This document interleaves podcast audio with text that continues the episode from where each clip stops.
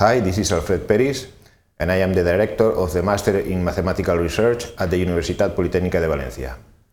This is a joint master with the Universitat de Valencia. The information about the master can be found in the webpage www.investmat.es. The structure of the master is the following. It has a total of 60 credits, the European uh, transfer credits, and they consist of the following 18 credits of mandatory subjects, 24 credits of optional subjects, and 18 credits corresponding to the master's thesis. If we focus on the mandatory module, this is 18 credits which are dividing into the following subjects. There are three credits to initiate in research mathemat in mathematics, six credits which are fundamentals of advanced mathematics. There are three credits which are um, methodological, methodological tools in research in mathematics. And finally, six credits of uh, mathematical modeling in, in the industry. The module corresponding to optional subjects has a total of 24 credits and it has two intensifications, one of fundamental mathematics and another one on applied mathematics. Each uh, intensification has seven subjects offered, of, seven, of three credits each, and uh, the student has to select eight subjects among these 14 offered.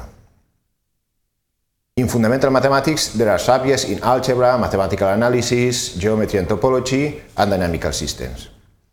And in applied mathematics, there are subjects on numerical methods, uh, differential equations, signal processing, geometrical methods for computer-aided design, and algebraic methods and applications. Finally, uh, we recall that the master thesis has 18 credits and the student may complete uh, the, this master thesis during the academic year, but the, the final exposition, the final presentation cannot be done before the end of the teaching in the master. Some highlights, some aspects to take into account about the master are the following.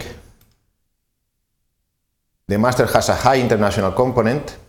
In fact, although the teaching is in Spanish, material in English can be provided, and the evaluations, which consist on tasks, projects, uh, resolution of problems, etc., can be done in English. The main purpose of the master is the introduction to the doctoral thesis, but on the other hand, there is also the possibility of a more applied Uh, exit or branch in which uh, people, uh, students can uh, have uh, some subjects which are more focused in the industry. And there is also a cycle on mathematics for the industry in which we invite people from the industry to give conferences and then explain what are the difficulties or problems that can be uh, touched with some mathematical tools. The master allows to enter the doctoral program, and this doctoral program had an excellent mention till the last uh, call. And finally, the professor of the master highly qualified, and this fact can be recognized, can be realized in the best international rankings of the world. Each year, we also have a prize for the best student entering the master, and with this prize, the student can cover partially the the fees of the master. That's all. Thank you.